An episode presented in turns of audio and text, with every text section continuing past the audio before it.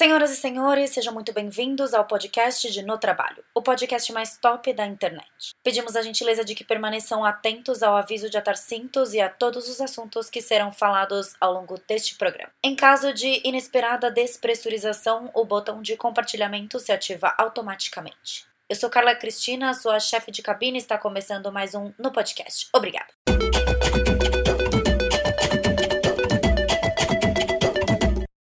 Pessoal, estamos em mais um episódio de No Podcast. E eu sei que a gente já tá em julho, a gente já passou do mês dos namorados, mas é que julho começou com um ciclone. Então, tipo assim, a gente já não está sabendo lidar com julho. Por isso eu trouxe uma convidada muito especial para a gente falar sobre como lidar com os nossos sentimentos. Então, pode entrar, Natália Blima! Uh! Cheguei, Brasil! Melhor do mundo! Melhor do mundo! Um prazer estar aqui no podcast. No podcast. Ai, sempre quis fazer essa piada, que tudo! Bom, vou me apresentar aqui. Já posso me apresentar ou você quer falar? Se Não, só vai. Só vai, só vamos. Meu nome é Natália Bento de Lima, mais conhecida como Nath Blima, aí nas interwebs. Eu sou, falo que eu sou uma pregadora da palavra do autoconhecimento, assim como Carlinha, também é pregadora, pregamos essa palavra juntas. Sim. Eu sou uma pessoa viciada em autocuidado, que é bastante do que a gente vai falar hoje. E eu sou uma pessoa que é apreciadora de tudo que é autêntico. Inclusive, crio esse conteúdo autêntico no Blablog. Carlinha vai deixar meu arroba aí. Você procura por aqui que você vai achar. Então lá a gente fala sobre moda, beleza, comportamento, autoestima e todas essas pautas super interessantes para a nossa vida. Tem uma empresa de criação de conteúdo digital também, junto com a Ana, minha sócia. Um beijo para ela, inclusive. Com certeza ela vai ouvir. E também sou professora de oratória e comunicação na Escola Conquer. Acho que essa é uma boa bio, mas com certeza até o fim desse programa a gente já vai estar amiga íntima, porque tudo que eu vou falar aqui, Deus é pai. Deus é muito pai, gente. Porque, olha, eu vou contar para vocês que quando a gente. Até a gente acertar exatamente a pauta que a gente queria falar, foi todo um processo. Sim, sim. So- Somos pessoas muito plurais, né? São muitos interesses. Sim. E aí, quando a gente tem, né, fogo no mapa, a gente quer expressar todo este fogo no mapa, a gente precisa falar a respeito. Então, assim, a gente quer falar de muitas coisas, e aí por que não juntar essas muitas coisas dentro de uma pauta que é como a gente lida com o turbilhão de sentimentos que a gente sente na vida? Porque eu acho que o cerne da questão aqui é que não é só de agora que a gente tá sentindo mil coisas ao mesmo tempo. Mas é de agora que a gente tá tendo que parar para olhar para isso. Porque estando fora de casa, a gente tá tipo assim, freestyle. Você vive freestyle. Porque você sai, você consegue se distrair fazendo outras coisas, mas neste momento que a gente tá, a gente não consegue se distrair, porque geralmente para se distrair a gente sai de casa. E agora a gente não tá tendo esta opção. Na verdade, algumas pessoas estão tendo, mas essas pessoas, né, eu não, não quero falar sobre isso, porque o podcast não é pra falar mal. Não, men- quem não, tá não falamos, não falamos sobre eles. Não, não vou dar palco.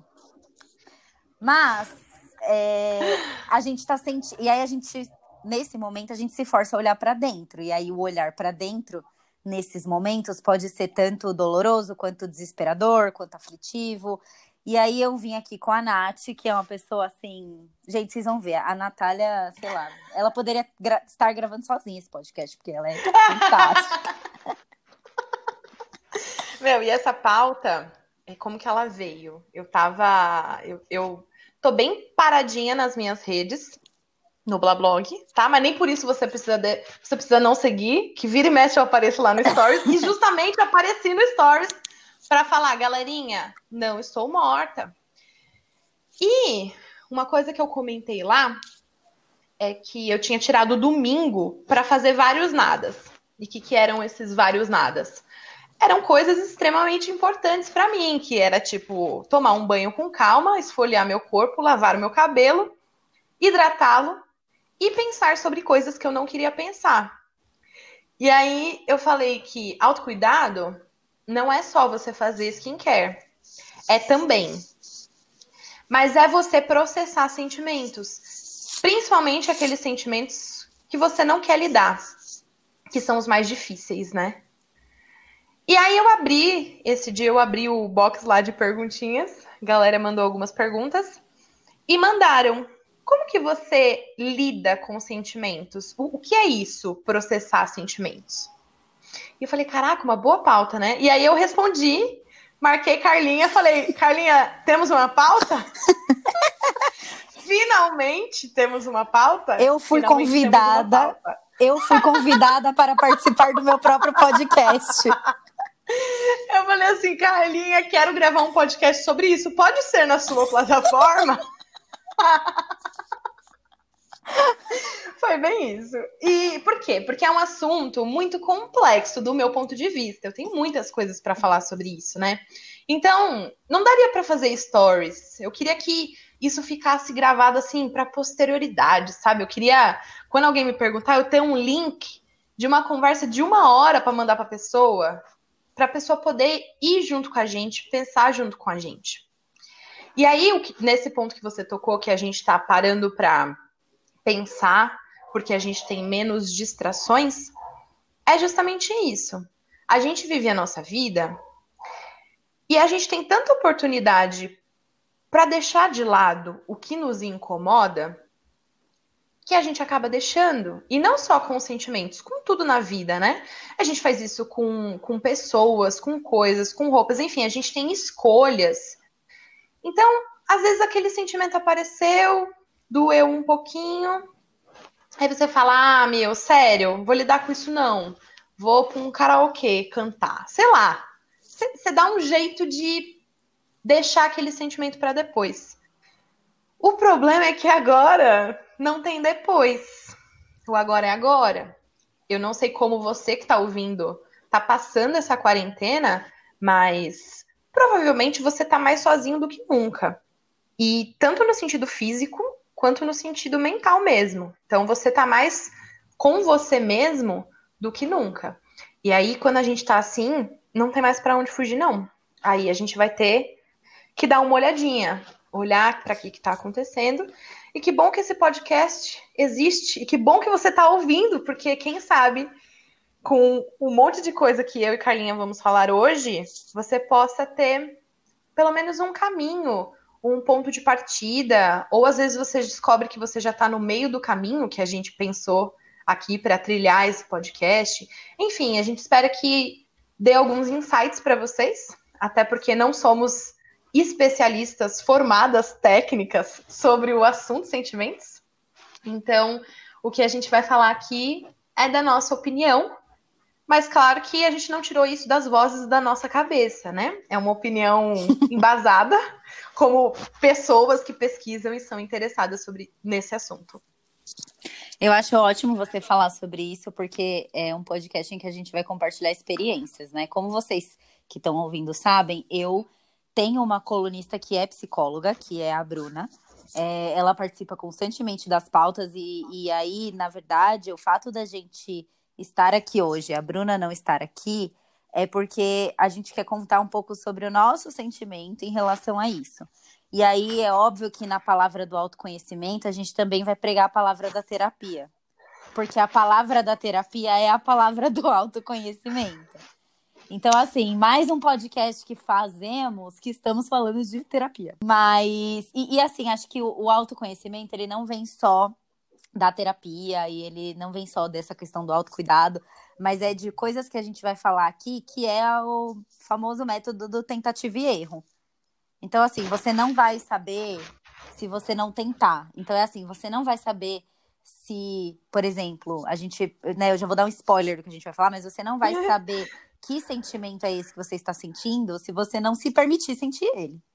Então, assim, é, é um processo doloroso porque a gente tende a querer olhar só para as coisas legais e as coisas chatas a gente joga para baixo do tapete. Só que esse é o momento em que a gente olha para o tapete e percebe que o tapete já está com calombo de tanta coisa que a gente jogou embaixo dele. Então, tipo assim, chegou a hora de tirar a sujeira debaixo do tapete. E é difícil. E aí, você falou do autocuidado que não é só skincare. A gente falou sobre isso no podcast de amor próprio.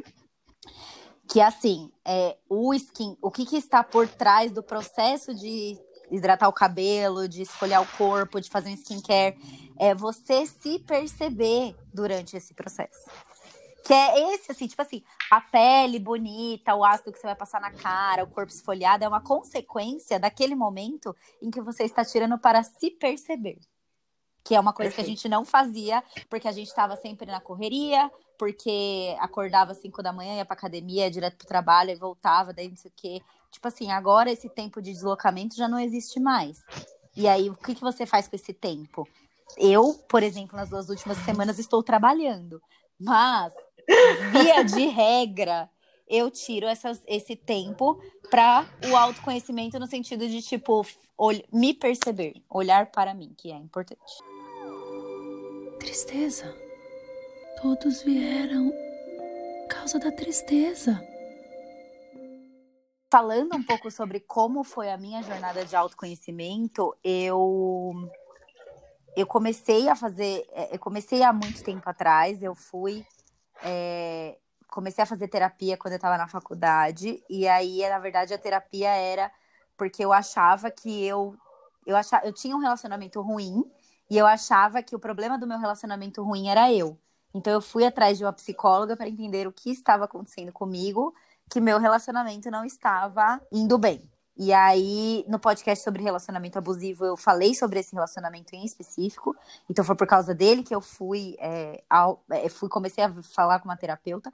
E aí, naquela época, eu acabei, é tipo assim, você acha que tá tudo bem, aí quando você, na terapia, você puxa um pelo e sai um urso, né? Porque você começa a perceber que o problema, parte é você, parte é a pessoa e parte é o seu passado. E a gente nunca a gente está tão sempre preocupado com o futuro, a gente, a gente falando como geração millennials e Gen Z e falando como brasileiros, porque nós brasileiros somos né, o povo mais ansioso do mundo, a gente está tão preocupado com o futuro que a gente não analisa o nosso passado. E aí, às vezes, é importante para a gente entender por que, que a gente se comporta desse jeito no presente e o que isso vai impactar no futuro. Então, a minha jornada de autoconhecimento começou ali. E aí eu fiz terapia, tal, fiz acho que uns dois anos de terapia. Eu acabei saindo porque minha rotina de trabalho mudou e aí ficava inviável a questão do deslocamento. Naquela época não era tão difundida a questão da telepsicologia como é hoje. E aí eu parei de fazer. E aí depois que eu vim morar na minha casa, né, depois que eu saí da casa dos meus pais, eu voltei a fazer terapia. Porque eu tava com uma um, tipo assim, eu sempre fui muito consumista, mas aí eu cheguei num ponto de consumo que eu tava, tipo, compulsiva, sabe? Eu tenho uma tendência moderada a, a ter compulsões. Então eu falei, bom, preciso ir numa terapeuta, né? Preciso tratar disso, porque daqui a pouco o meu orçamento vai ficar muito comprometido. E aí eu não posso, tipo, eu fui, na verdade, para resolver o problema das minhas finanças, digamos assim, tipo, para uhum. atacar a compulsão na raiz e tentar resolver esse problema. E aí eu fui, voltei a fazer terapia e aí eu fui numa linha de terapia que é um pouco mais comportamental. É, eu fui, fui para psicanálise e aí depois eu mudei de terapeuta para uma terapeuta mais é, comportamental. Então, uhum. Eu já fiz já fiz essa análise, a psicanálise, né, que é, fala muito sobre olhar o passado e tal. E aí a minha jornada de autoconhecimento é porque, tipo, por que a gente fala tanto da terapia? Porque a terapia é aquele momento em que você vai ter uma hora para se perceber. Sim. Na frente de uma pessoa que sabe o que tá fazendo, né? Então essa pessoa vai guiar você para você enxergar coisas que estão dentro de você. E eu vou contar para você, Nath, esse meu processo de autoconhecimento, né, de, de autocuidado mental, foi uma coisa muito difícil. Porque, é muito difícil. Porque você a toda hora tá se conflitando. Você tá, tipo, se contradizendo, se conflitando. Você tá colocando as suas próprias crenças em xeque. Então, tipo, um negócio que você acha que você acredita, daí do nada você vê que na sua essência você não acredita. Então rolam altas crises existenciais, tipo, você passa por altos e baixos dentro da terapia, é muito foda. E sabe o que é mais doido? Que nunca acaba. a partir do momento que você aprende a ah, o mecanismo, né? O, o, mecanismo de se perceber. a partir do momento que você tem esse trunfo, que vem sim a duras penas, vem com muito sofrimento, a partir do momento que você vem tem esse mecanismo, não acaba nunca mais. Você vira a louca da elaboração. Então, tudo você tem que elaborar. Então, qualquer coisa que você sente, qualquer coisa que você pensa, você já fica. Por que, que eu tô sentindo isso? Querendo perceber, é. né? Super. A minha, a minha jornada, ela. O gatilho dela foi uma dor. Foi uma dor muito grande que eu tive na vida. E tava até, inclusive, conversando com, com uma amiga que é psicóloga. E aí eu perguntei para ela, cara, a mudança não tem como ela vir por amor? Ela só vem da dor mesmo? E aí ela falou, essa é uma ótima pergunta, né? Porque a gente elabora muito sobre isso. Será que dá? Será que não dá? Eu acredito que para você começar, alguma espécie de incômodo você precisa sentir. E o incômodo que eu senti foi de mim para comigo mesma. Eu percebi que eu era uma pessoa que eu não gostava. Então, quando eu olhava para mim, via as minhas atitudes, via o jeito que eu falava e principalmente eu sabia como eu me sentia, eu não gostava dessa pessoa. Eu era uma pessoa muito arrogante, eu era uma pessoa que não se dava a oportunidade de estar errada, eu era uma pessoa que queria estar certa o tempo todo e essa era a coisa mais importante para mim. Só que perceber pessoas ao meu redor que tinham essa mesma atitude que eu tinha fez eu olhar para mim mesma e pensar: caramba, que babaca, sabe? Quando você olha para você e você fala: que isso? Que, quem que é essa pessoa? E é doido falar isso, tenho, tenho certeza que muita gente vai ouvir isso e vai falar: caraca, a Nath do Blablog era babaca. Gente, eu era eu era babaca demais, assim. Eu era uma pessoa que. E, e eu falo que eu sou a prova viva que se você quer mudar, você consegue. Mas você Mas, tem que querer. Você tem que querer e você não tem que querer pouco. Se você querer mais ou menos, ou se você querer porque outra pessoa tá querendo que você queira, não vai rolar. Você tem que fazer por você. Então, esse incômodo que eu senti fez com que eu começasse a me perceber e fazer as perguntas certas para mim mesma, né? Então, por que que eu quero estar tá sempre certa? Por que, que é tão importante para mim me sentir superior às outras pessoas? Se eu preciso, se eu tenho a necessidade de me sentir superior perante as outras pessoas o tempo todo, significa que eu não sou segura. Porque se eu fosse segura de verdade, eu simplesmente sou. Eu não fico questionando quem é, quem não é, quem tá em cima, quem tá embaixo. Eu só sou. Então, isso fez com que eu passasse por uma, uma jornada de autoconhecimento e, consecutivamente, de autoestima bastante dolorosa, porque eu tive que reconhecer em mim coisas que eu não queria ser. Né? Então, assim, hoje eu falo, ah, eu era super babaca. E falo, assim, na maior naturalidade, sem peso nenhum. Só que imagina isso na época, você olhar para você e falar: caraca, eu sou babaca. Então, é complicado, é doloroso, mas assim, vale a pena demais, sabe? Vale a pena muito, assim. É, o autoconhecimento, ele é um trunfo que ninguém tira de você. Tem aquela frase, né, que, que falam que quando você se conhece, você tira do outro o poder de te definir. Porque agora quem se define é você. E aí, já entrando um pouco na nossa pauta de sentimentos, com relação a sentimentos é a mesma coisa. Quando você se conhece, quando você se percebe, você tem mais autonomia para legitimizar, legitimizar não, para legitimar o seu sentimento. Então, por exemplo, eu sou uma pessoa super animada. Eu tô sempre animada. Eu tô sempre com a energia alta, sempre. Se algum dia eu acordar com vontade de não fazer nada, eu me conheço, eu sei que a minha energia é sempre alta. E eu tô aquele dia com energia baixíssima. Eu vou olhar para aquilo e eu vou falar: opa, tem alguma coisa errada, porque o meu normal é estar tá com a energia lá no alto. Então, beleza. Se é um dia, dois dias, três dias, tá tranquilo, né? Acontece.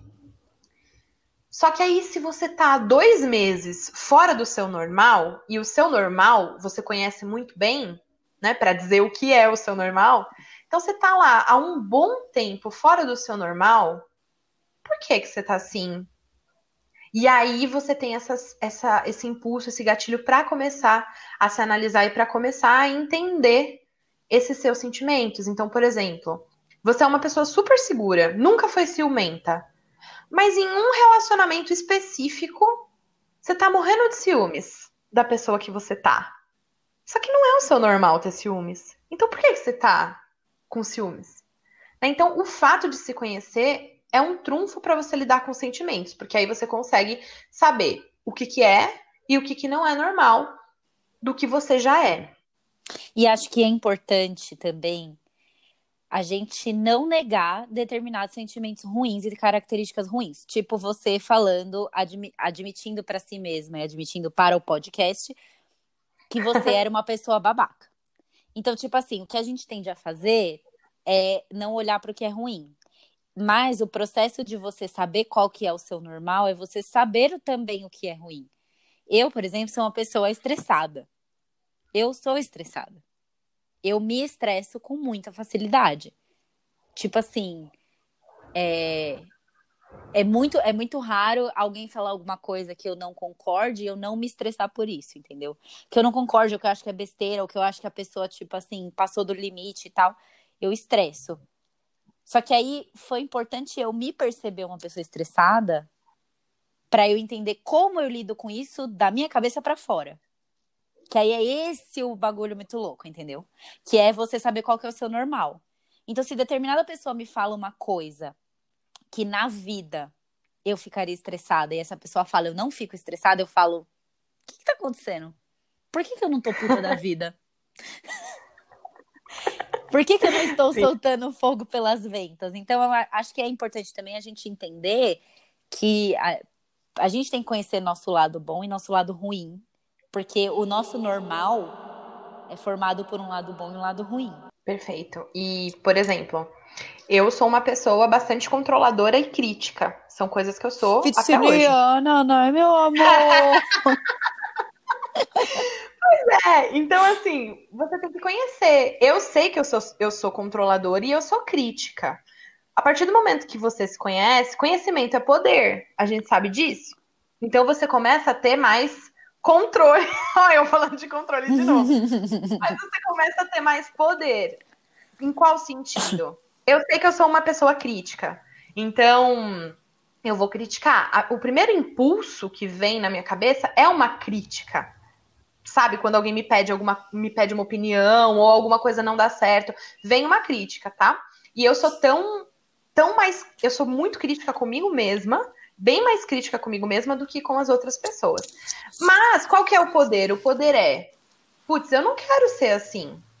Eu não quero ser essa pessoa. Então tá, o que, que eu posso fazer então para mudar isso? Esse é o poder. Se você só nega, ah, não, não sou não. Imagina que eu sou crítica. Só porque você não externaliza a crítica, eu, por exemplo, não externalizo. Fica só na minha cabeça. Se eu vou ficar negando que eu sou assim só porque eu não externalizo e as pessoas não percebem, eu vou conseguir resolver? Claro que Eu não. vou conseguir mudar? Não vou. Eu vou continuar para sempre assim. Putz, percebi que me incomoda. Não quero mais ser assim.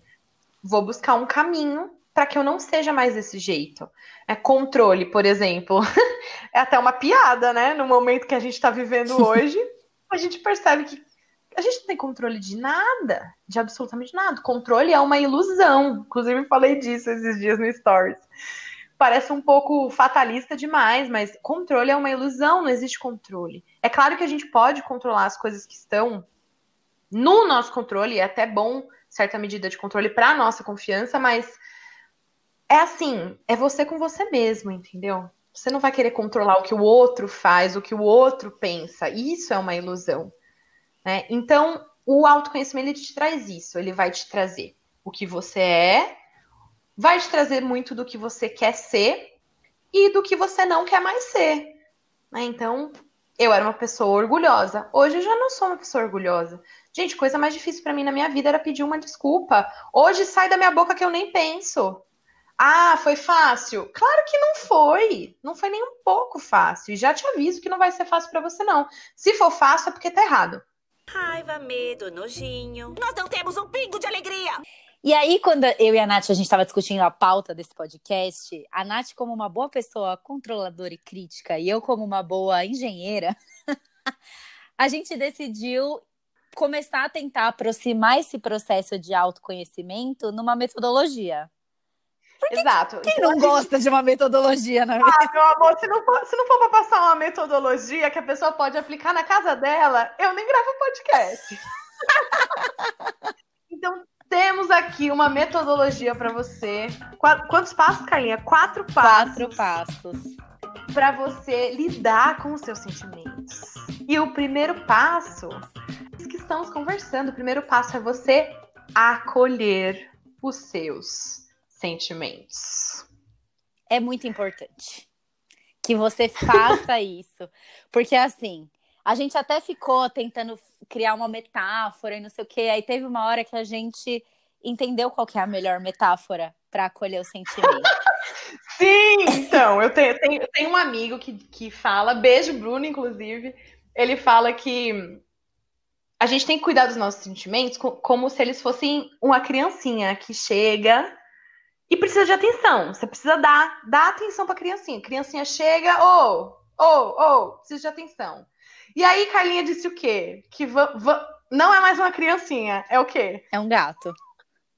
sentimento. É, gente, sentimento é um gato. Porque qual que é, a, qual que é a do gato? Ele está ali vivendo a vida dele e fazendo o rolê dele acontecer. Do nada, ele brota. Brota no seu colo. Então, assim, você tá no seu canto, o gato, que é o seu sentimento, está no canto dele, e do nada ele brota no seu colo. E ele senta, ele senta em cima do teclado do seu computador, assim. De um jeito que você não consegue ignorar que ele está ali. Tipo, não dá pra você, porque o sentimento não dá, quando você começa a sentir o bagulho, não dá pra você falar, tipo assim, vem uma fúria, né? Porque pra mim o que vem mesmo é a fúria do inferno, assim, tipo, vem assim, a cara fica quente. Aí eu olho assim, não tem como eu estar, tipo, no meio do palavrão eu falar, não, nossa, eu tô com raiva, eu vou ignorar essa raiva.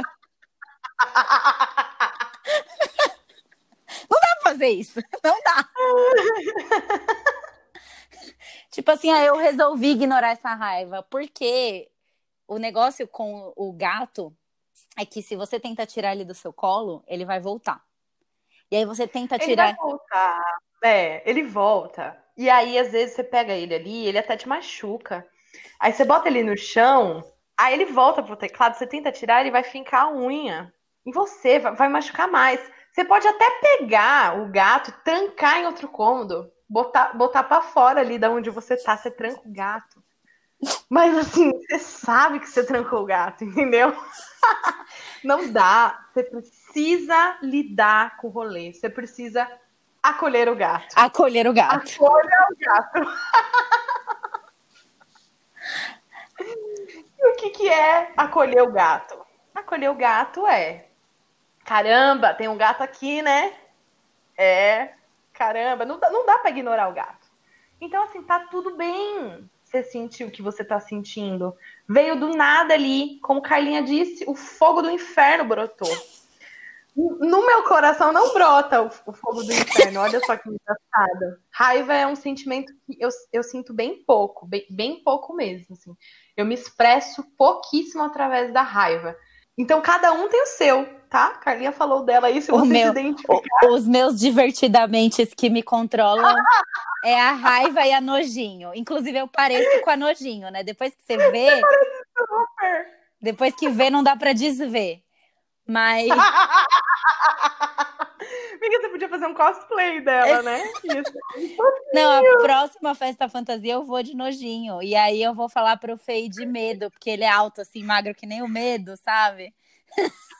Perfeito, perfeito. Mas os, perfeito. os divertidamente que me controlam é a nojinho e, o, e a raiva. Tipo, total, assim. Perfeito. Ali, acho que a gente também pode trazer uma outra analogia. É importante você saber quais são os divertidamentos que te controlam. né? Total. É importante você saber. Então, tudo bem o sentimento aparecer, ele vai aparecer. Não é uma coisa que você consegue controlar, é um gato. Então, ao invés de você ficar ignorando o gato, acolha. Esse é o primeiro passo. E o que, que é acolher? É justamente isso. Putz, tô sentindo isso aqui, hein? Tá tudo bem sentir isso. Esse é o primeiro passo. Notar que o gato está ali. Notar que o gato tá ali e tá tudo bem, o gato tá ali. O que, que o gato tá precisando? É um carinho? Dá um carinho pro gato. É uma raçãozinha? Você tem que ir lá mexer o potinho dele para ele achar que você pôs ração nova? Pois bote. Tá precisando do quê? Tirar o cocô da caixinha de areia? Tire o cocô. O que, que aquele gato está precisando? Então, tá tudo bem se sentir dessa forma, tá? Veio uma raiva incontrolável, veio uma tristeza profunda, veio uma frustração. Acolha esse sentimento, porque se você não acolher, você não vai conseguir cuidar. Exato. E o objetivo é a gente conseguir cuidar desse sentimento. Tristeza. Todos vieram causa da tristeza. Passo 2, você tem que entender aquele sentimento. E o entender não é só dar um nome para ele, é você também tentar entender por que que você está se sentindo assim. Qual foi o gatilho? Então tem, um, tem uma roda de sentimentos, digita aí no Google, roda de sentimentos.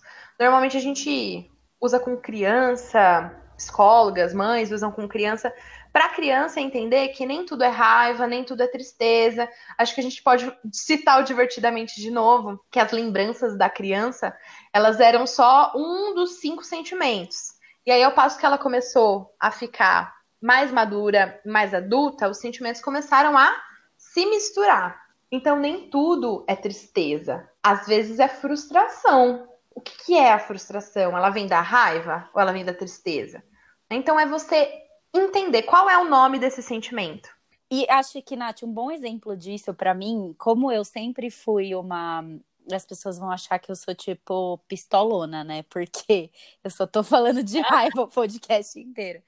É, eu sempre assim, na verdade, o que, que aconteceu comigo é a gente acaba dando mais vazão para o sentimento que as pessoas dão mais atenção. Então, Perfeito. a gente, às vezes, assim, às vezes, é, é, quando, isso acontece quando a gente é criança. Tipo, a criança que se faz ouvida, né? A criança que as pessoas param para olhar o que ela tá precisando quando ela começa a chorar. Então, é, é, aquela associação primitiva de que se eu chorar, as pessoas vão me dar atenção. Não é de me dar o que eu quero, mas é as pessoas vão parar para entender o que está se passando comigo. E para mim isso acontecia quando eu ficava de cara amarrada, quando eu ficava com raiva. Eu nunca fui uma criança chorona, mas eu sempre fui uma criança que ficava muito de cara amarrada, tipo assim, de ficar brava com as coisas. Porque era esse jeito que as pessoas notavam os meus sentimentos. Então, para mim, o, o, jeito melhor de lidar com os meus sentimentos, de forma que as pessoas me ouvissem, era a raiva. Tudo para mim virou raiva. E aí eu não sabia diferenciar a raiva da frustração, da tristeza, da decepção, porque é o que você falou, a gente vai amadurecendo e os sentimentos entram numa intersecção. Então você tem uma mesma situação, ela tem o viés bom, o viés ruim, e as coisas se misturam. E, e para mim, sempre foi uma coisa muito primitiva desse negócio de que tudo é raiva. De que tudo eu sentia raiva. Porque era o sentimento que eu estava mais acostumada a lidar ao longo da minha vida. Porque era o sentimento que a, as pessoas paravam para me ouvir, para me notar. Então, tipo assim, era tudo uma reação muito explosiva. E muito deboche também. Eu sempre fui uma pessoa muito debochada. E assim, o, o deboche é a, é a nojinho, né? Divertidamente do nojinho. é de... me, me identifico. Exato. E aí, também, tipo, era um mix muito de disso, assim, sabe? Era muita raiva e muito deboche. Quando era um sentimento que era parecido com a raiva, mas não era raiva, eu botava dentro do, da caixinha da raiva. Porque era a única Sim. coisa que eu sabia lidar. Aham, uhum, sim. E aí o Você tinha repertório para lidar com isso. Exato, e o bagulho ficava meio. Aí você fala: Meu Deus, tristeza? Não tenho repertório para lidar com tristeza. Vou transformar em raiva. E aí vamos lidar com raiva, porque raiva é o que eu sei, o que eu tenho repertório para lidar. E aí, amiga, pode ser que você gaste, gaste não, invista muito tempo em entender esse sentimento, tá? Pode ser que você fique nesse passo aí da nossa linda metodologia durante muito e muito e muito tempo, porque o primeiro e o segundo passos, do meu ponto de vista, são os mais difíceis, tá? Mas eu prometo que, assim, depois que você se acostuma com, com essa roda do sentimento, fica mais fácil, porque vira quase que automático. Ele vai rodando ali e vira um ciclo. Ele roda ali na sua cabeça de uma forma quase que automática quando você para para pensar um pouquinho sobre ele. Aí as respostas, como você já tem muito repertório de passar por esse ciclo, de lidar com sentimentos, as respostas elas vão ficando mais fáceis. E se não for ficando, é porque o bagulho é um pouco mais complexo, aquele sentimento talvez seja mais complexo e talvez seja até inédito. E aí, se a gente coloca dentro da analogia do gato de novo, se acolher o gato é perceber que o gato está ali, o entender o sentimento é entender o que o gato precisa. Perfeito! Eu tinha falado disso no primeiro passo, mas acredito que se encaixa melhor nesse passo. O que, que o gato está precisando? Porque uma coisa é você entender o sentimento. Isso em técnica de meditação, quando a gente faz curso de meditação, eles falam muito sobre isso. É, que em inglês é acknowledge the feeling. É tipo, primeiro você perceber que ele está ali, para depois você começar a entender o que que esse sentimento te desperta, da onde ele vem, de onde ele vai. Então, qual que é, é a justificativa para você estar tá sentindo isso? Tipo, da onde isso surgiu? é, o que, que foi a situação que te despertou esse sentimento. Então, às vezes, você olhar para a situação que despertou esse sentimento te ajuda a entender o que é o seu sentimento no geral. Então, assim, você, alguém te falou alguma coisa que você não gostou. E você fala, nossa, mas essa pessoa me falou isso, por que, que eu me senti assim? Que aí é você tentar fazer a engenharia reversa do negócio, para saber de onde Boa. isso surgiu. Perfeito. Isso aí. Eu vi um vídeo da Jujut ontem, inclusive, e ela fala de uma frase que a tia dela falava muito, que é assim: também é uma ferramenta de autoconhecimento. Bateu, doeu, pega que é teu. Então, assim, aquela situação bateu em você e doeu, hum, tem alguma coisa ali que você precisa dar uma olhada. Né? E aí entra de novo o autoconhecimento. Por exemplo, se eu falo assim pra você, ai, Carla, você tá muito desanimada. Ele bate em você, mas dói. Não. Não dói, por quê? Porque você não é essa pessoa. Você não é desanimada. Mas se eu viro para você e falo assim, Carla, você é muito debochada. Bate, dói, pega que é teu. Só que a maioria das vezes que bate dói, quando a gente não sabe que é, principalmente, porque se a gente é mesmo, a gente fala, ah, eu sou mesmo, né? Sou uhum. debochada mesmo. Agora, quando a gente não sabe, a gente tem a tendência de ficar se esquivando, de ficar na defensiva. É, então, eu não, imagina que sou eu. É? Eu não sou assim. Então aí. Exatamente. Não, mas eu só fiz isso por causa disso, disso e disso. Aí você vai para uma lista de justificativas. Você tentando justificar para você mesmo que você não se identifica com aquilo. E aí, quando a gente segue na nossa metodologia, o terceiro passo é de fato conhecer. Então, estamos lá, ó, acolher, entender e conhecer. E aí sim entra bastante do, do autoconhecimento. Nossa, amiga, olha, se alguém quiser contar quantas vezes a gente falou autoconhecimento Não. nesse podcast, fala com a Carla que a Carla vai mandar um brinde. É, é tipo isso, né? Eu vou falar, Rafa, conta quantas vezes a gente falou autoconhecimento e a pessoa que acertar, a gente manda um um kit de produtos Ivone para ela. Mas é. E aí, o autoconhecimento, nesse caso, quando a gente está falando de sentimentos, entra muito naquilo que eu tinha dito de você saber se esse sentimento é normal ou não. Por exemplo, se falei da minha energia, vou continuar citando isso como exemplo para a gente seguir a linha. Então, vi que a minha energia está caindo, não é normal a minha energia cair. Opa, peraí, por que está caindo? Ah, caiu porque ontem Ontem eu tive que lidar com uma coisa pesadíssima que uma amiga minha me falou. Então, poxa, natural eu tá meio sem energia hoje.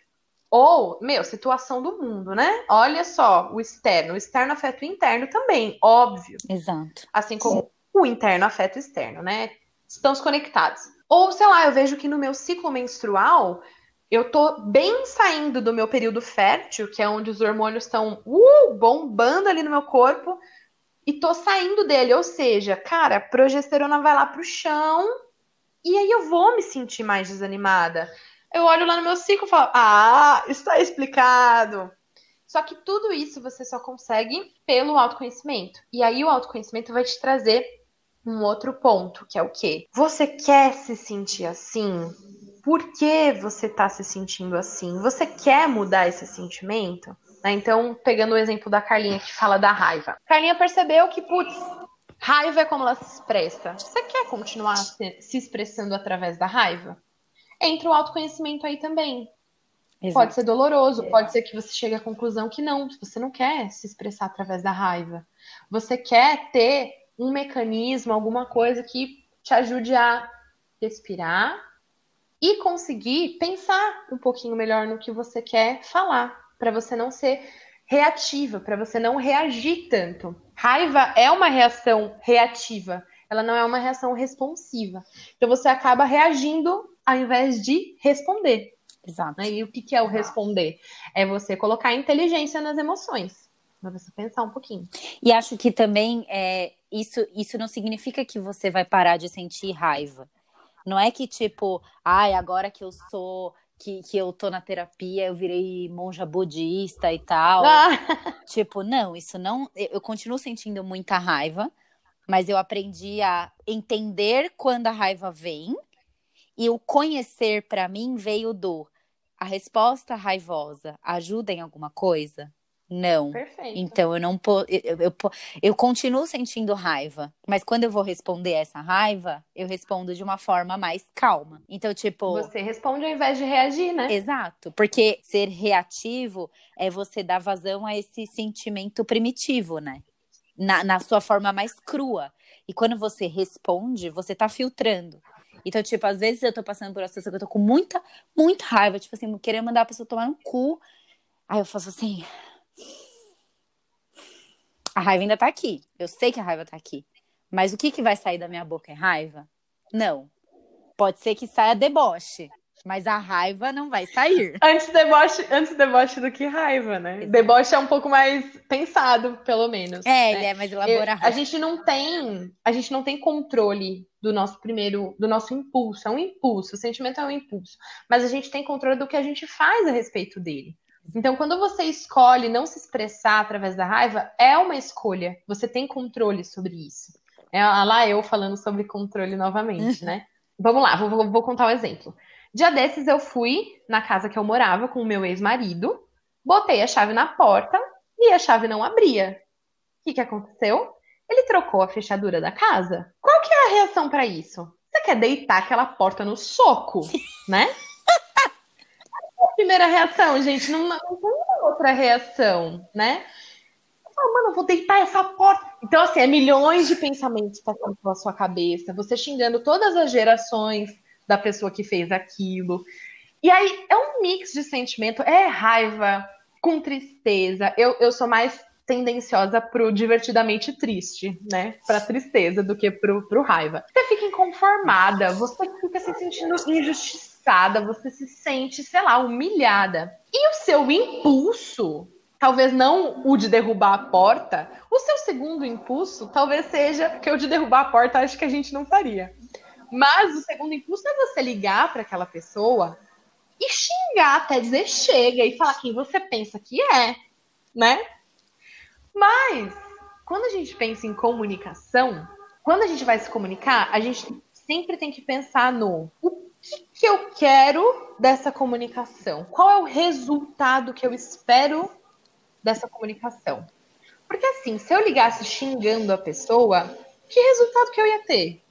mais raiva, mais revolta. É claro que a pessoa nunca ia falar: ai, desculpa, troquei, não te avisei, vou passar aí para te deixar a chave nova. Claro que não, não era essa a reação. Por quê? Porque eu já conheço a pessoa. Né? Então, qual era o resultado? Meu, eu queria entrar na minha casa, queria pegar umas coisinhas que estavam lá. Qual que é o melhor jeito que eu posso me comunicar para ter o resultado que eu quero ter. E assim, gente, não é igual a Carlinha falou, não é que eu sou uma monja budista que realizo tudo isso. Uau. Não, gente, fiquei muito puta. Só que aí eu respirei. Por quê? Porque eu não quero reagir. Eu quero responder. Eu quero colocar inteligência nas emoções. Eu não quero ser dominada pelas emoções. Emoções. Eu quero dominar as emoções. É exatamente esse o ponto. E aí você se apodera daquele rolê e você fala assim: hoje não, Satã.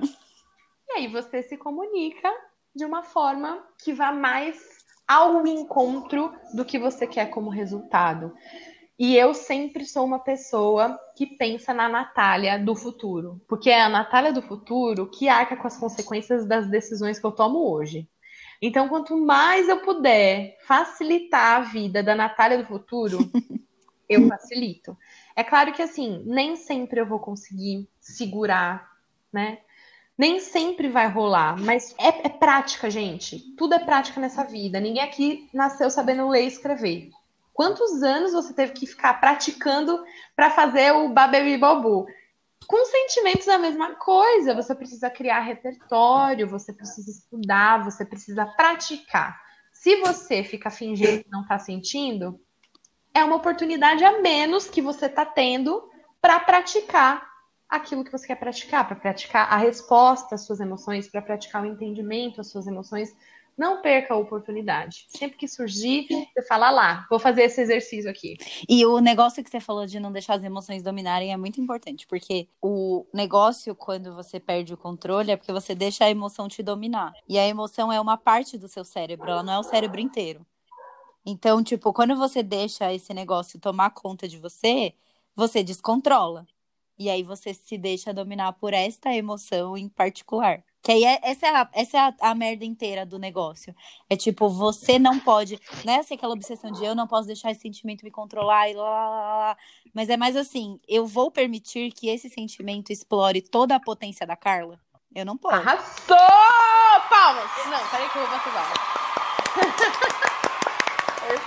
Perfeito. Repete, repete, amiga. Eu não posso deixar o sentimento explorar toda a minha potência. O sentimento Aí. é uma fração da Carla. Eu não posso deixar o sentimento virar a Carla. Então, assim, é, é, é quando a gente fala de conhecer, é, é, conhecer e botar o sentimento dentro, é botar o gato, tipo, beleza, você sabe que o, que o gato pulou em cima do seu colo, você sabe que ele precisa de comida, você deu a comida dele, agora você vai falar adeus. Você não vai voar na minha cara, gato do filha da puta.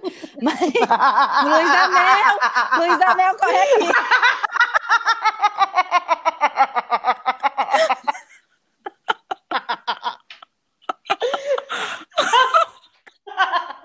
Luísa Mel, corre aqui, vem ver o um negocinho. É isso. Mas é, a gente não pode deixar esse sentimento voar na nossa cara, tomar conta da gente. Então, assim, a gente conhecer é entender qual o papel esse sentimento exerce sobre a gente e como a gente. E, e, aí, ao invés de deixar ele dominar a gente, é como a gente usa esse sentimento da melhor forma para a gente se potencializar através dele. Então, a raiva ela é um sentimento ruim, no sentido de que ela pode dar, uma, dar reações muito explosivas e muito complicadas, que são muitas vezes irreversíveis, né? Porque de gestos de raiva a gente tem atos de violência, etc. Mas a raiva é um sentimento que ele a raiva tem que existir porque a raiva faz a gente sair do lugar. Por isso que as pessoas falam, se a gente olha para astrologia, por exemplo, e a gente associa muito Ares à raiva, porque é um signo que geralmente é formado de pessoas que sentem muita raiva, mas e também é um signo cardinal, o signo da, da, pessoa que vai lá e faz, que tem energia para fazer e para começar coisas. A raiva é aquele sentimento que faz você mudar de atitude.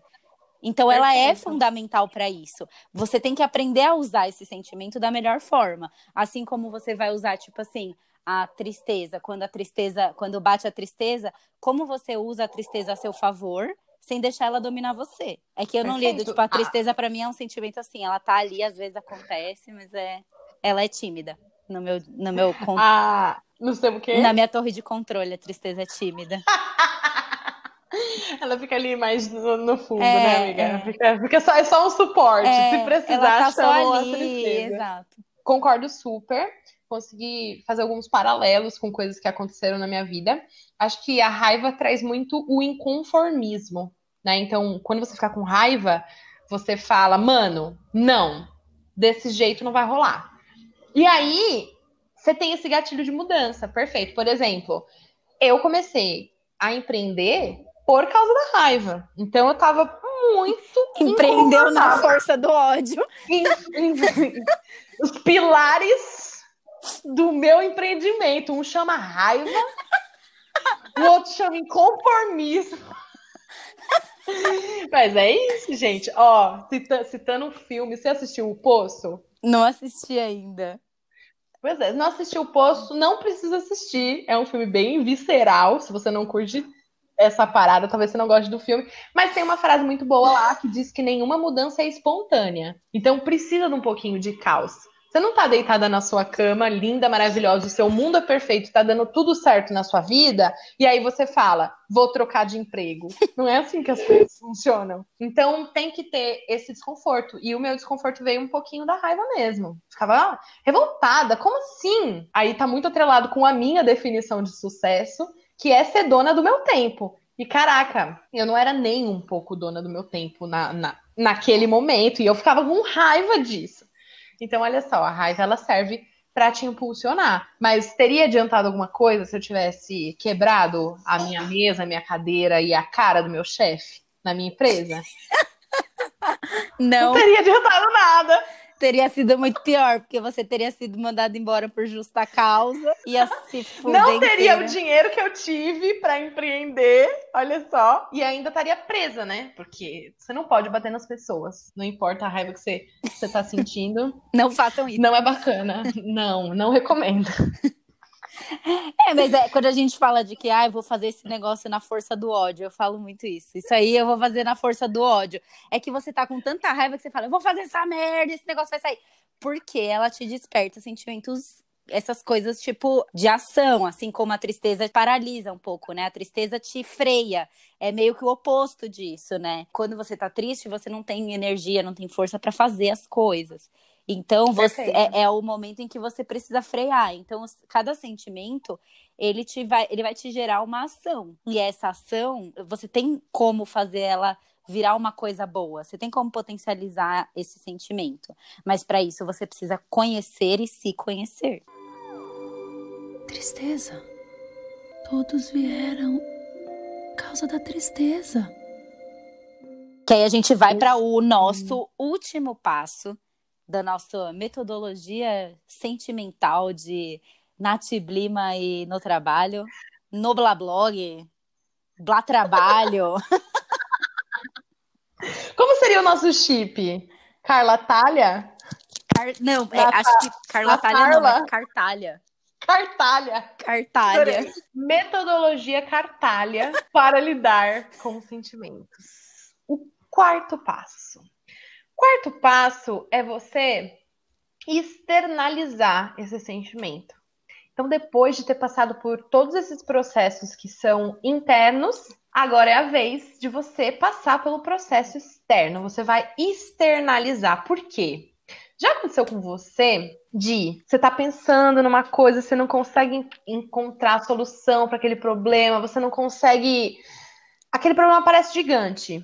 E aí você fala daquele problema com alguém, por exemplo, enquanto você fala, já te vem um lampejo de clareza. Já isso com você, amiga? Rajada de clareza. Rajada de glória, aleluia e clareza ali na sua mente. E aí você fala, não, mas peraí, é isso aqui. Então é isso. Externalizar e não precisa só falar, não precisa ser só falando para alguém, tá? Recomendo super, inclusive, tenho as minhas sessões de terapias com amiga, que eu falo assim, amiga, preciso aqui elaborar uma coisa com você, dá pra gente fazer uma ligação? Opa, vamos aqui. Liga lá, começa a falar. Isso, tô pensando nisso e aquilo, isso e aquilo. Só o fato de falar com alguém e se for alguém que te ajuda a elaborar as coisas, te faz as perguntas certas, ou até mesmo na terapia em si, que foi feita e concebida para isso, é que às vezes não dá para esperar o dia da terapia chegar, né? Você já tá aqui, ó. Então você já liga a câmera com a amiga, já elabora aquele sentimento. Então essa seria uma forma de externalizar que eu recomendo muito, conversar com alguém e falar sobre tudo que você está sentindo, tudo que você está pensando. Exato. E acho que é, é, exatamente isso que você falou. Você começa a falar, e aí, enquanto você está falando, começa a vir uma luz. Porque aí você começa. Às vezes você tem um problema tão grande na sua cabeça que aí quando você coloca ele para fora, você fala: eita, não era tão grande assim. Eu... Eita, é exatamente isso. Ah, tipo, nossa, tipo, você até fala, nossa, que drama que eu fiz, né? Por causa de tanto. Drama é uma palavra difícil de usar. Mas assim, tipo, nossa, eu tava tão eu tava tão preocupada e é um negócio tão simples de resolver, seja porque às vezes as coisas quando estão na nossa cabeça e aí todo se você a gente tem um momento ali para falar de dicas e tal, mas eu já vou colocar essa dica agora, mas se você já assistiu Inception, você percebe Super. que no sonho, na sua cabeça, as coisas são muito maiores do que elas são. Super, sim. Então, então assim, é, na nossa cabeça a gente tem noção do tamanho do negócio, mas é uma coisa que a nossa própria nosso próprio cérebro cria. E aí quando você coloca para fora, você externaliza ou você racionaliza essa coisa, você acaba percebendo que, pera, talvez aquela sirene que estava lá no fundo do meu sonho, lá no Inception, não era uma sirene, era uma música clássica. Jesus, é duas analogias. É, tipo assim, um, analogiaception.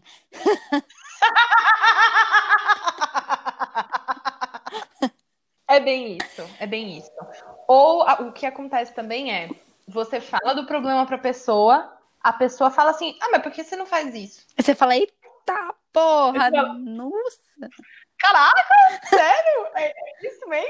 Poxa! Não é? Já aconteceu várias vezes comigo. Por quê? Porque é isso que você disse.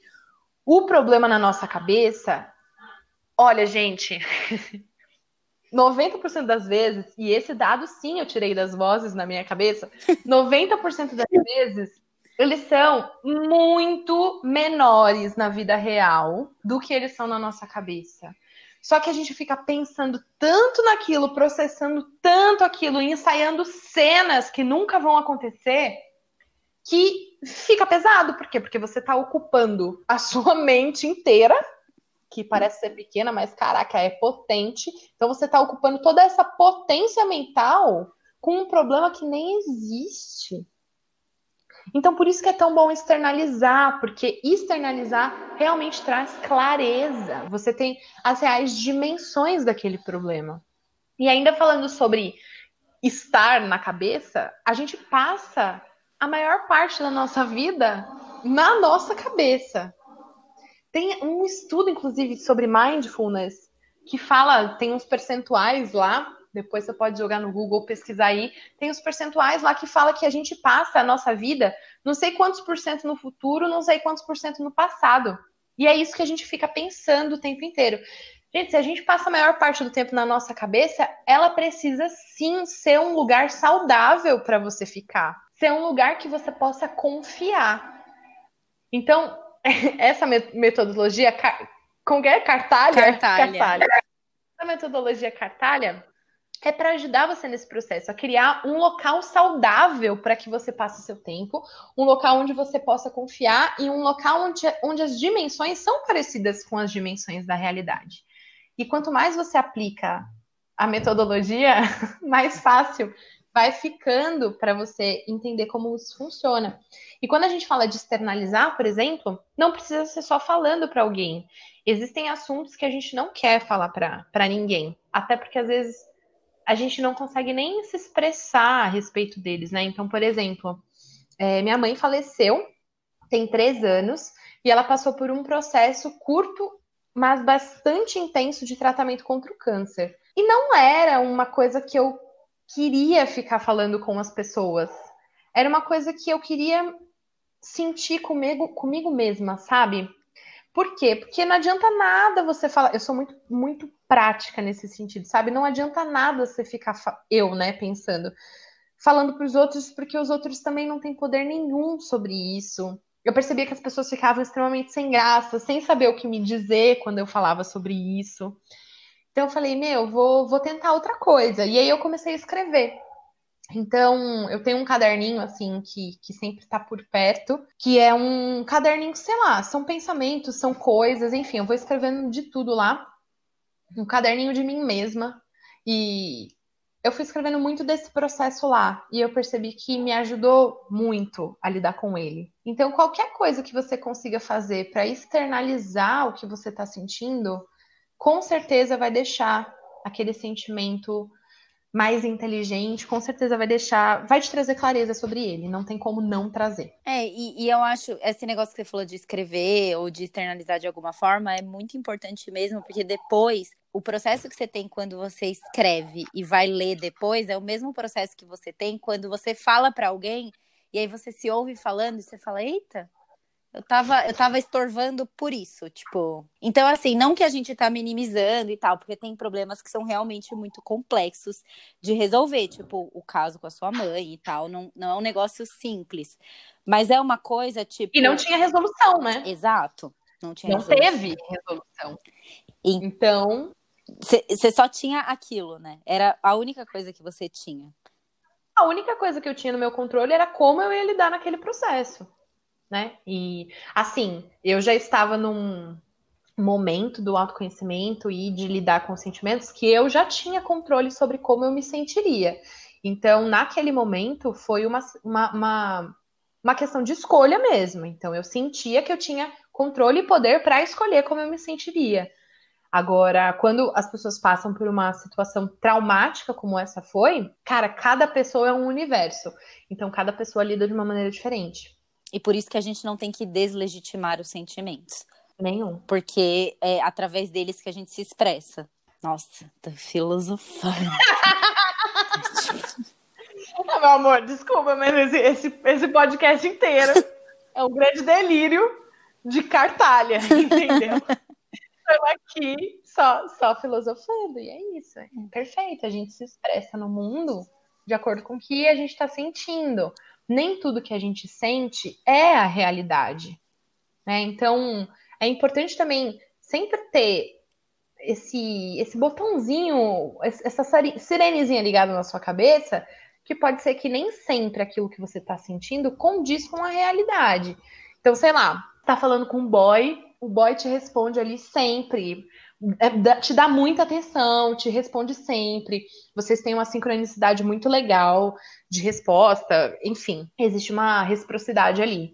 Um belo dia, o boy não te respondeu. Poxa, o que, que você vai pensar? Você vai pensar que ele, ai, ah, não me respondeu, não gosta mais de mim? Putz, será que esse é o sentimento mais adequado, considerando os fatos? Se a gente colocar um pouquinho de inteligência nesse sentimento que você está tendo, será que é o sentimento mais adequado quando você considera o cenário? Nunca aconteceu isso antes. Aquela pessoa já expressou de várias maneiras, por ações, não só por palavras, o quanto gosta de você. Então, às vezes, só você parar, externalizar, passar pelo, pelo, pelo, pela nossa metodologia. Então, você acolher aquele sentimento, você entender, você conhecer, você externalizar. Passou pela metodologia, você vai ver o quê? Poxa, não, nada a ver, deve ter acontecido alguma coisa né? Então, ao invés de você mandar uma mensagem reativa, um textão. Não me respondeu! O nosso amor acabou mesmo. Poxa, de repente você manda uma mensagem responsiva, você manda uma mensagem, pô, que estranho, você tá. É, estamos sem se falar o dia todo, aconteceu alguma coisa, você tá bem, como que você tá? Aí a gente volta para comunicação. Qual é a resposta que você quer para o que você está comunicando? Sempre pense isso, assim, na, na, na vida, no dia a dia, você não vai ficar pensando isso. Mas quando a comunicação ela é mais crítica, e crítica, o que, que seria o crítica? Putz, as coisas podem mudar depois dessa comunicação, hein? Existem alguns pontos de virada ali em que a comunicação está inserida. Então, poxa, de repente você pensar um pouquinho, fazer a, a metodologia ali, vai te ajudar a lidar com aquilo da melhor maneira possível e de uma maneira mais real e mais inteligente. Isso. Nossa, eu tô impactada aqui. De verdade. Porque. Não, porque real funciona. Tipo assim, é, é, você aplicar isso das coisas mais simples até as mais complexas, isso funciona. Tipo, eu recebi muito direct de seguidora que tá passando por momentos muito complicados no trabalho de tipo, estando muito estressada, o clima tá muito tenso nas calls e, tipo, tá todo mundo muito nervoso, porque a gente tá num momento de incerteza. Só que se essa pessoa acolhe esse sentimento percebe, tipo, estamos num momento de incerteza, você elimina uma porrada de situações complicadas que poderiam acontecer.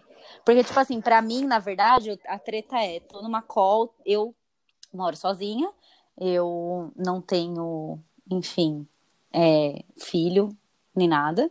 Então, para mim, estar em casa é, é, muito mais fácil, tipo, é até de certa forma legal estar em casa, porque eu tô na minha casa, eu tô no meu conforto e, e tal, tipo, perto das minhas coisas. É, mas eu entendo que para quem tem filho é foda pra caralho, porque a pessoa tá sem a escola, sem a babá, sem a creche. Então, tipo, a pessoa, às vezes, ela tem alguma atitude comigo que eu acho que foi exagerada. E aí, essa sensação, essa atitude dessa pessoa me desperta um sentimento. E aí, quando eu acolho e eu, e eu entendo ele, entendo. Eu estou sentindo isso porque a fulana de tal falou alguma coisa para mim, mas peraí. A fulana Perfeito. de tal está com, está com o gato, que é o sentimento dela, e a criança no colo. Então, tipo assim, ela tá lidando com mais coisa do que eu, então para ela está sendo mais difícil do que é para mim. Então isso também, é, essa metodologia também te ajuda um pouco a você ter mais empatia e lidar como você vai responder ao sentimento dos outros.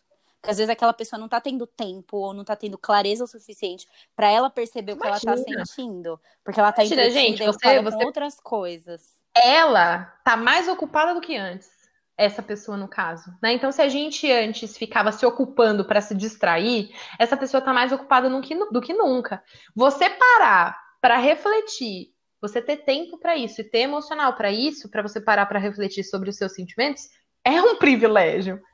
Então, se você pode fazer isso, use seu privilégio também para ajudar os que estão menos desprivilegiados.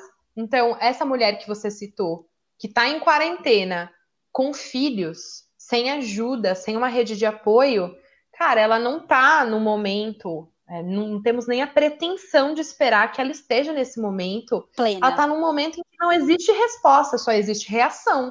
Ela tá no mood de reação o tempo inteiro, porque é muita coisa para lidar. Os divertidamente estão botando fogo no parquinho na sala de controle. Porque não dá, gente, não dá. Existem momentos e momentos. Pra gente, falando aqui, a nível individual, na quarentena estamos conseguindo lidar porque estamos tendo mais tempo. Mas tem gente que está tendo menos, né, amiga? Exato. E aí, e, e, também isso nos ajuda a lidar com essas pessoas que estão tendo menos tempo, porque às vezes essa pessoa não precisa da sua reação. Ela não precisa que você seja reativa. Então, quando você usa isso a seu favor para você não ser uma pessoa reativa, você consegue até, digamos assim, domar as Super. emoções daquela pessoa também. Porque às vezes Super, aquela porque pessoa. Você traz inteligência para ela. E você traz um conforto, né? Você é aquela pessoa Super, que traz um acolhe. conforto, exato. Porque aí a pessoa. Amiga, será que a nossa metodologia dá para ser aplicada com terceiros? Dá para a gente acolher, entender, conhecer e externalizar os sentimentos de outras pessoas? Eu acho que sim, porque desperta coisas na gente, né?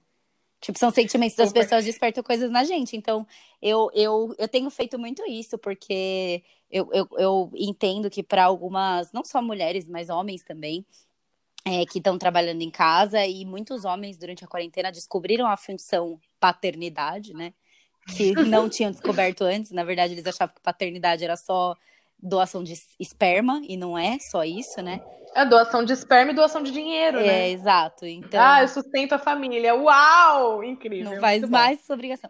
E aí, é, eles, essas, esses homens e mulheres estão lidando com essas coisas então, eles estão descobrindo também o que, que é a nova rotina deles, ou o que é uma rotina que eles deveriam ter e não estavam tendo. Então, para eles está sendo um momento de autoconhecimento de outra forma. Porque eles estão tendo que voltar às origens da vida deles, né? Tipo, que é ficar em casa cuidar dos filhos. Que é uma coisa que hoje os pais não fazem, porque, é, o, porque eles trabalham muito mais tempo e tem pouco tempo para ficar com os filhos. Não que assim, ah, os homens não têm que trabalhar, as mulheres não têm que trabalhar, mas a, a gente é tão consumido pelo trabalho que a gente não tem tempo de lidar com os nossos sentimentos, nem com os sentimentos dos outros. Porque o divertidamente dos filhos dele não tem tanto controle quanto os dele. Né? Exatamente. E aí você tocou num ponto que, caraca, de outro podcast, que é a empatia, né? Quando eu passei, e aí fechando com o início, né? Usando uma técnica história aqui, quando eu passei pelo meu processo de autoconhecimento, eu percebi que eu era uma pessoa incapaz de ter empatia. Tudo que eu era e tudo que eu sentia na verdade, significava que eu não tinha empatia nenhuma dentro de mim. E caraca, gente, não consigo nem imaginar uma vida sem empatia, sabe? É difícil. Eu, eu, eu, não sei nem se é uma vida, olha, que vale a pena ser vivida, porque depois que você descobre a empatia, você fala, uau, dá para viver assim. E eu tava vivendo daquele jeito. Né? E empatia também é um processo sem fim, porque quando você se conecta com outras realidades, faz você questionar a sua própria o tempo inteiro. Então é por isso que eu falei que a gente vira louca da, das elaborações e questionamentos, porque não acaba nunca. A partir do momento que você abre a porta, já era, tá sempre recebendo visita ali. não fecha mais. É uma porta que você abre e ela não fecha mais. Não fecha. Eu prefiro, acreditar, eu prefiro acreditar que é um lacre de latinha. Você não consegue colar o lacre de volta da latinha. Quando você abre uma latinha de refrigerante, você não consegue simplesmente voltar o lacre e fechar de novo. Não dá. Não tem então, como. É, então é assim, e a gente quer que vocês abram essa porta, não é porque é uma caixa de Pandora e aí vai sair um monte de coisa dentro. Vai. Mas vai chegar um momento da sua vida que você vai saber lidar com as coisas que vão sair de dentro dessa lata. Vai, você vai. Menina, ó, você vai, mulher. Não, não duvide disso. Todos nós, seres humanos, a gente tem essa potência, a gente tem esse potencial de conseguir lidar. Basta a gente acessar. E quando você estiver acessando, né, quando você estiver acolhendo o gato, às vezes você vai se deparar com coisas que você, de repente, você não tá pronta para lidar naquele momento, sabe? Mas uma hora ou outra você vai estar. Tá. Isso é uma certeza. Quanto mais você passa pelo processo, quanto mais você acolhe, entende, mais você vai criando casca, sabe? Vai fazendo calo ali. E aí, quando você passa por uma coisa, uma, uma coisa que, sei lá, antigamente poderia tirar a sua paz, essa coisa passa que você nem percebe. Porque a sua paz ali tá envolta em calos e mais calos de processos que você passou. E aí, quando você chega aí, fia, é aí muito é mais fácil ser feliz, viu? É muito mais fácil. Raiva, medo, nojinho. Nós não temos um pingo de alegria. Então você tem que, pra você ser feliz, você tem que estar tá calejando. Eu acho que sim. É que assim, a, a minha felicidade está muito atrelada à minha paz. Então também é importante o autoconhecimento para você entender como você se sente feliz e o que te dá felicidade, né? O que, o que faz você estar nesse constante estado de, de satisfação. E para mim vem disso, vem da paz, vem de satisfação, vem de gratidão. Então para mim funciona dessa maneira. Senhores passageiros, nesse momento serviremos o nosso coquetel de dicas. Bom, na hora da dica de hoje, eu gostaria de abrir recomendando para vocês uma série documental da Netflix que chama Explicando a Mente.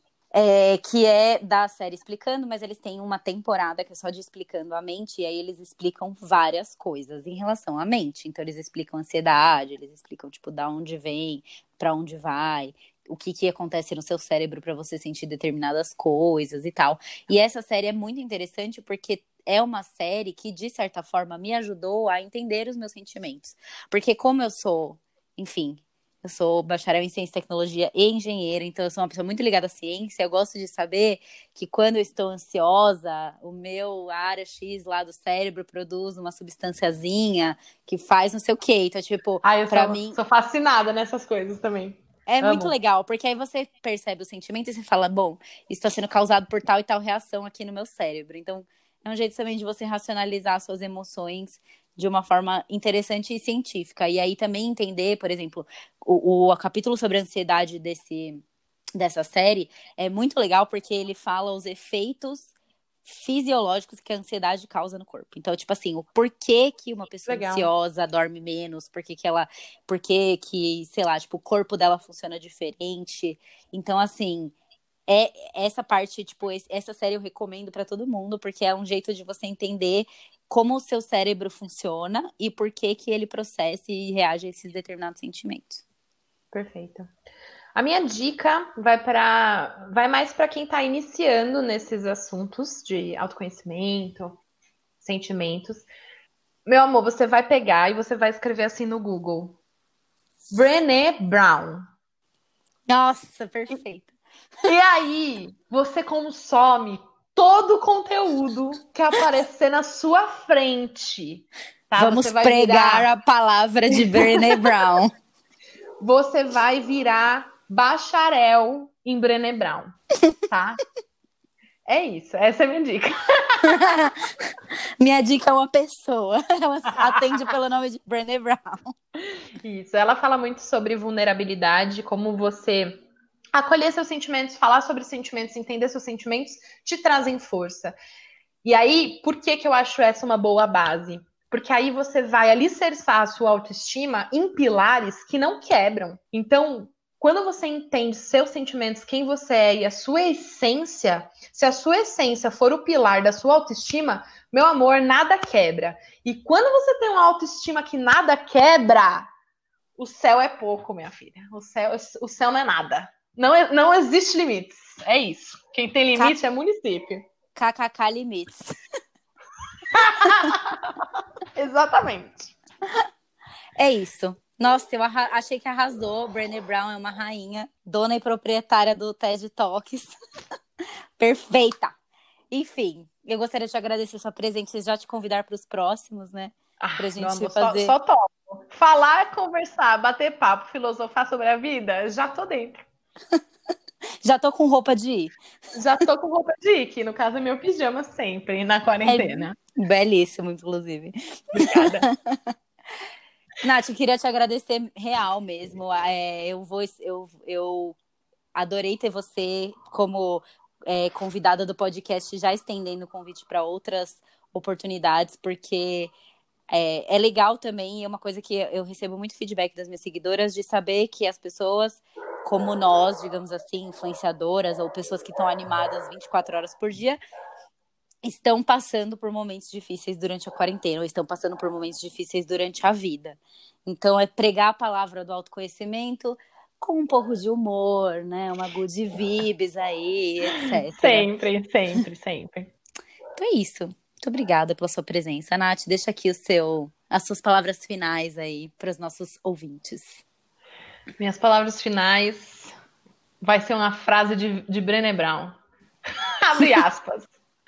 Vulnerabilidade é força. Fecha aspas. É, é só isso mesmo.